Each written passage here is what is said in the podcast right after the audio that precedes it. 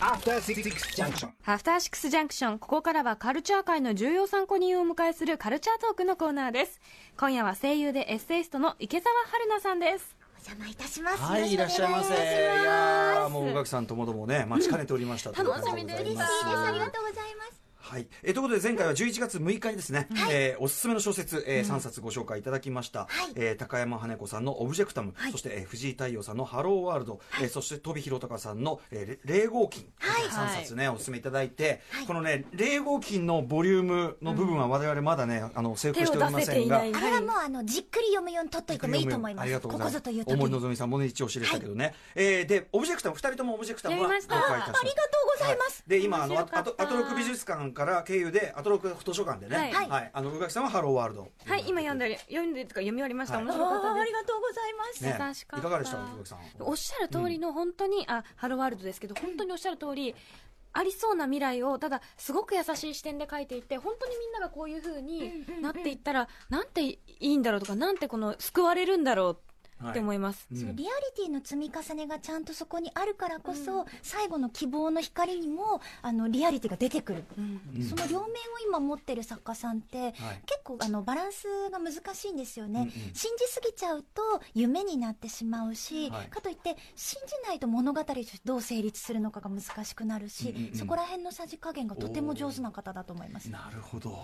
当に表現が素敵そしてやっぱりオブジェクタムがオブね、ジェクタムやっぱりねあの3編とも素晴らしかったですけど、あの宇垣さんはねこの真ん中のお手紙の話が好きです太陽の側にしまってるね、はいこう一種愛がもうもうギューッときますなよるしね。でも同時に僕この,、あの島のはいその原住民の皆さんのはい弔いの風習のんちょっとこう不気味な描写があるじゃないですか、こうなんていうかな僕はちょっとあの筒井さんのあのあのメタモル創設群島とかああいうのをちょっと連想するような一瞬世界の裏側を見てしまったような、自分たちが見ていたものが違うルール実はそうじゃなかったんじゃないかっていう、はいあのゾクッとする感じ、はい、このだから、い最初のオブジェクタムの方も実は自分たちが暮らしてるこの世界のうん薄皮向こう側にもう一個、例えばそのおじいさんが見ていた、また別の世界のルールがあるんじゃないかっていうのをそのね丘に登ったらあそこあんまりネタバレになってはいけないねでも丘にそこにあの結論をつけすぎないところがや確かにっぱりこちら側に委ねてくれるんですね余韻をこれ3編ともそうでしたね、はいそういう意味では。回答をきっちり出すタイプの話ではなかったですよね、はいそしてそれこそあとがは後を考えねろっていうそれこそがやっぱり小説でしかできないっていううんかそう表です現ねな感じいたしました。その後素晴もらしかっずっと残るっていうのは小説ならではの楽しみだと思います、たありがとうございましありた。が素とう晴ごらしざいい本をました紹介していただいて、そんな池澤さんがですね、選ぶ今年のベスト小説ですから、はいこれは心して聞かないといけませんもちろん先。ほどの3作も入れたいのですが今日は新たにまた持ってまいりました、それでは、えーぜひ早速ご紹介お願いします。はい、えー私がおすすめする2018年ベスト小説1冊目は「上位での IQ」ですはい、早川書房から、まずこのね、早川書房のこの、もう表紙からして超かっこいいっていうね。なんですよはいクールちょっとこうクールな黒人青年が、これはミステリーなんですけど、はいまあ、ミステリーって謎の面白さもさることながら、はいやはり探偵にどれだけ魅力があるかっていうことも大事だと思うんですね、うんうんうんでこの IQ というお話の主人公はアイゼイア・クインタービーその頭文字を取って IQ なんです、はいはいで実際にとても知能の高い IQ の高いアフリカ系アメリカ人の青年なんですね、うんうんうんで彼はひょんなことからあの食材のために罪滅ぼしのために周りの人たちを助け始めるんです、最初は迷子の犬探しだったりとか、うんうんなんかホテルで亡くなったものを探してあげるとか、うんそういうことだったんですけどだんだんだんだんその評判が呼んで評判が評判を呼んであの最終的にはとある黒人有名ラッパーのはい暗殺未遂事件に関わるようになるんですね。うんうんうんうんまあでちょっとハードボイルド探偵もの的なそうですね流れになってくるうんハードボイルドなんですけど、うんこの IQ が非常に冷理で、はい冷静で論理的なんです、うんうんなんだけどちょっとお人よしなんですよ、あー魅力的だからあのーこう推理をしていくのも推理って2つ方法があって機能法と演疫法というのがあるんです、ええで演疫法ってのはバツバツだから丸々である、うんあの朝になったから太陽が昇るはいこれが演疫法ですね、うんで機能法っていうのはもっといろいろなポイントを集めるんです、うんなんだか明るくなってきたぞずいぶん寝た気がするぞいつもの時間に目が覚めたぞよしうん朝だ、うんこれが演疫法なんですね、はいでこれはシャーロック・ホームズも取っている方法なんです、うんうんこれが演疫法はい、うんなのでアイゼーヤはすごくいろんなものをとても冷静に観察をしているんですで観察したものから一見ありえないような結論を導き出してしまう、合理的に考えればこれとこれとこれの要素が揃っていたら、えっとこういうクオートになるはずだという、はいうんそこがすごく気持ちいいんですね、うんうんうんその論理の筋道みたいなのあが。ーでも、なんかこう、マシンのように考えるのではなくて、うんうんどっかでちょっと情に流されてしまったり、はいその情に流されてしまう自分も良くないなと思いながらも、うんうんでもやっぱり人のためにどうしても動いてしまったりという、うんうんこれはとても面白い作品なんですけど、うんうんこれを書かれたはいジョー・イデさん、はいこの方もとても面白くって、ええあの名前の通り実は日系アメリカ人なんですあね井。出さんなんだあ、そうなんです。へ井ー出さんそうなんいう意味ですよなんですねジョー・イデさんうんうんあー井出ってねイデオンの井出かと思ってまうん普した通にそうなんかと思う描いていらっしゃるのうんはうんもう黒人コミュニティそのまんまなんですね、うんうんうんうん例えばスラングだったりとか、はいヒップホップだったりとか、うんグラフィティだったりといやいかや、あのギャングの構想だったりとか、もうそのまんまあの黒人コミュニティなんですけどうんう普ん通は多文化の人が、うんそうちょっと多文化を紹介するって反発が起こるんですけなどるほどうん彼は実はすごく貧しい家の出身で、うんうんそういう黒人コミュニティの中で暮らしているんです、うんうんうんうんだから周りの人と仲良くなるためにそういうものを吸収していて身につけている、うんだからんうんしっかりその魂を持っているんですねなるほどなの実感でがあ書るくんだものに嘘がなくて、うんうんうん非常にそこに生き生きとしたあの生きたあの人々の生活が描かれているんです、うんうんでうんうん50何歳50代後半でのデビューあそうでなもの遅咲きうめちゃくちゃ苦労してるんですはあよはあそこまでには。あはあはあへえなんかもうちょっと若々しいうんね方かと思ったもうこうのんタッチというかその絵から見てそうなのかと思いました学校の先生やってみてやったはいいけど子供嫌いだったわって言 ってやめちゃったりとかあらあのパートタイムの脚本家をしてみたりとかんでその彼が子供の時にやっぱり暴力とか、はいい、ろいろ貧困とかが身の回りにいっぱいある中で、彼にとってのヒーローがホームズだったんですって。へえシャーロックホームズはい、知性というもので世界をコントロールする、うん知性を武器に世の中と戦っていほうほく、うほうほうまあ、ホームズあの実は強いんですけどね、うんでそのホームズが自分自身のヒーローだったから、んその黒人街でのホームズを描きたかったんだ、うんうんなるほどというので生まれたのがアイゼイヤなんです IQ なんですなるほどこれでもそんだけ魅力的なキャラクターがあっはて、こう評判呼んでるんだったらねあの映像化とかねすぐされちゃいそうですねそういうこれ見たいわこれ映画うんでもいいしドラマでも絶対面ねテレビ白い気ドラマがシするリーズ続きものでいいドラマシリーズですよねうんこれが上位での IQ 早川書房から、えっと税抜き960円です、はい、はい、ぜひこれ皆はさんめごちゃめ覧ちくゃ面だ白さいい読みたいですはい続きましてはい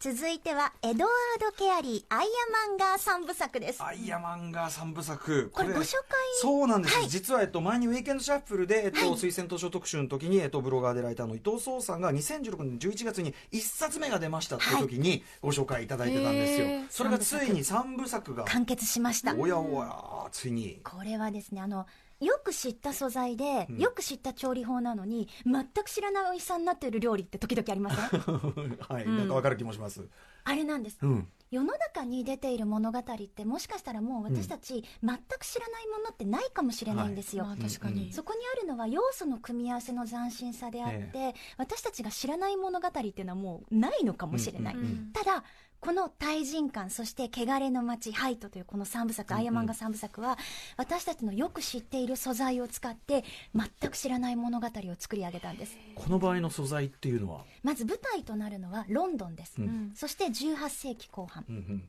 でロンドン実在の街ですよね一個そこにちあの実在しないものを付け加えますそれは街の外に広大なゴミ捨て場が広がっています、そしてそのゴミ捨て場に巨大な屋敷が建っていますそこを全ているのがアイアマンガー一族、アイアマンガー一族というのはゴミをコントロールしてゴミの中から莫大な富を築き上げたんですね、なので街の人たちからしたらあの汚い存在として、うんうんゴミに関わる、んうんあの関わりたくない存在として扱われているけれども、彼らがいないと街は全てゴミに飲み込まれてしまうんです、なねる、なるほどそこには誇りもあるんですね、んでそのアイアマンガー一族というのは生まれた時に一人一人誕生の品というのをもらいますこの誕生の品は常に肌身離さず持っていないといけなくって、手放すことができないんですそれが例えば、うん水道の蛇口とかボタンとかマッチだったらいいんですけうど、んあの大理石のマントルピース暖炉の周りです嫌だねな嫌だ なでもそういうものが誕生の品になっちゃうと部屋からもう出られなくなっちゃうんですよ。あそこ持ち運べないからはい、うんだからみんながみんな自分自身を象徴する誕生の品を持っている、で主人公のクロットはそのアイアンマンガー一族の男の子なんですけどその誕生の品の声を聞くことができるんですあみみんなが持ってるそれぞれの品の声を聞くことができる、うんその物の声を聞くことができるクロットとルーシーという下働きの召使いの女の子が出会ったところから物語が始まっていくんですねへーこのボーイミーツガール、うんうんうんうんが、アイアンマンガ一族の隠された秘密を暴き、やがてはロンドン全部を揺るがす壮大な事件に発展していくんです。うんうんうんうんうんこのまずあとねこの絵がやっぱ世界観もねそう挿絵もはい、あの、エドワード・ケアリー自身が絵を描いていて。ご自分なんですねそうなんです。だからもう、あの、文章を読むと絵が浮かぶし、うん絵を見ると文章が浮かぶ。うんすが、凄まじい相互作用で、うんこうし、想像力が一気に湧き立つんですよね。うんでその世界の中にもう完全に入ってねうわ入り気になる引きずり込まれますねこれね完全にねあの、ムーンライダースの歌詞で昔、えっ、と、すべてのことはもう一度行われている、すべての土地はもう人がたどり着いているというのがあったんですけど、多分物語の世界もそうだと思うんです。うんうん私たち物語の中で人間を楽しんでいるので、んうん人間って全く知らないことが出てきちゃうと、ええちょっと楽しめないじゃはいないまあで理すか。解できなくなっちゃいますからはねい、なので、知っている基地の材料をうんも、素材としてそれで物語を組み上げていく以上、どっかに絶対重なっていく要素ができてきちゃうとは思うんですけまあどそれをもう見事にぶっ飛ばした作品ですね。ね、そのロンドン18世紀でなんとなくこの映画がゴシックな感じだったら、うんなんとなくああこういう感じかなって思うかもしれないけどっていうね、完全に予想を裏切っていきます、うんそしてこのやっぱさこういろいろこの作り込みですよこのこ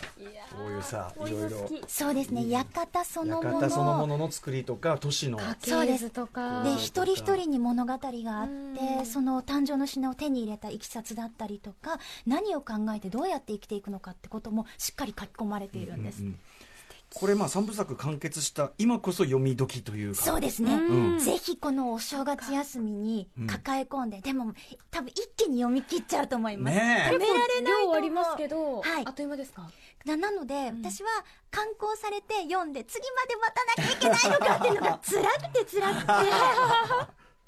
てで旅行の時にちょうど3作目の「ハイト」が出たんですね、うんででも手に入れるタイミングがずれちゃったんですよ、うんなので本も持ってるけど電書でも買いました、もう旅行の間に読まないと死んでしまうと思ってなるほどなるほど気になって気になって仕方がない、うんうんうんそんぐ両方ら持っいてます読み出すとはもいうノンストップという、はいわあえーこれは気になりますねアイアマンが三部作、はいはい、エドワード・ケアリーですねはい東京草原社から出ています一部が対人館3240円二部が汚れの街3024円そして三部がハイト4104円となっていますぜひここにお年玉を使ってください。はい、さあそして3冊目はい。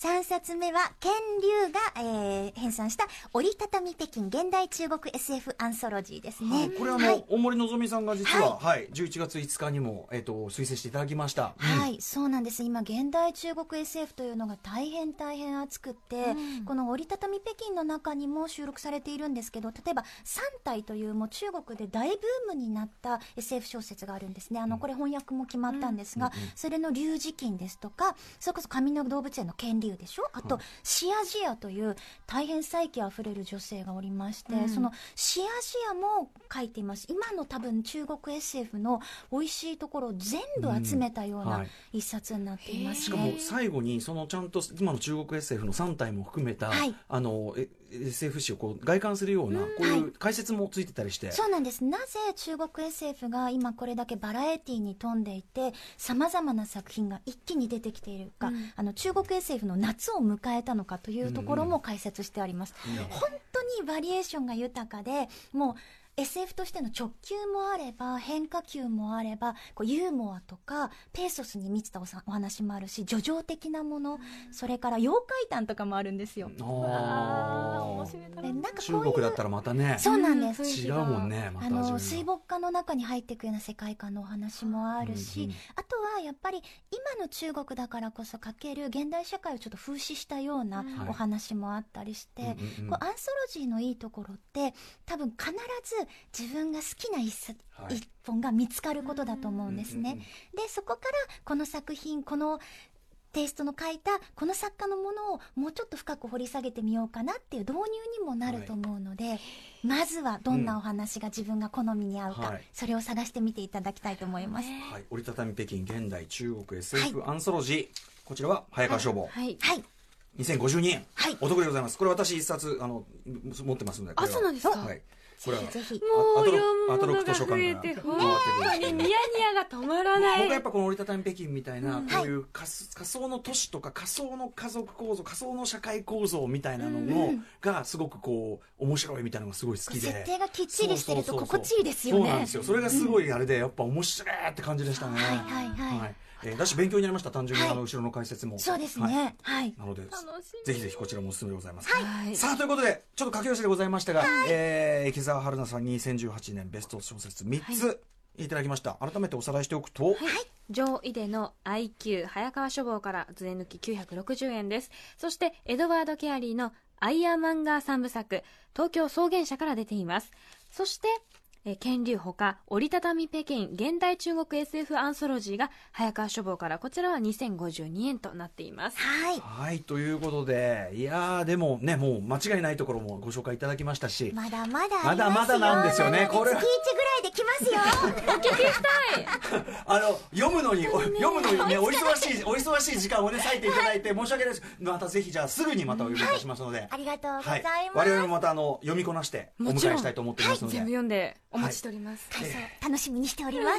ということで池澤春菜さんありがとうございました、ありがとうございましたお待たせしまし明日のこの時間は高円寺のボードゲームショップすごらく屋の丸田浩二さんとゲームプロデューサーの渡辺則明さんに2018年のベストボードゲームについて伺います村木さんこれ教わったやつでまたやりましょうやっよたろほらやんのかほらやんのかほらやんのかほら私は運が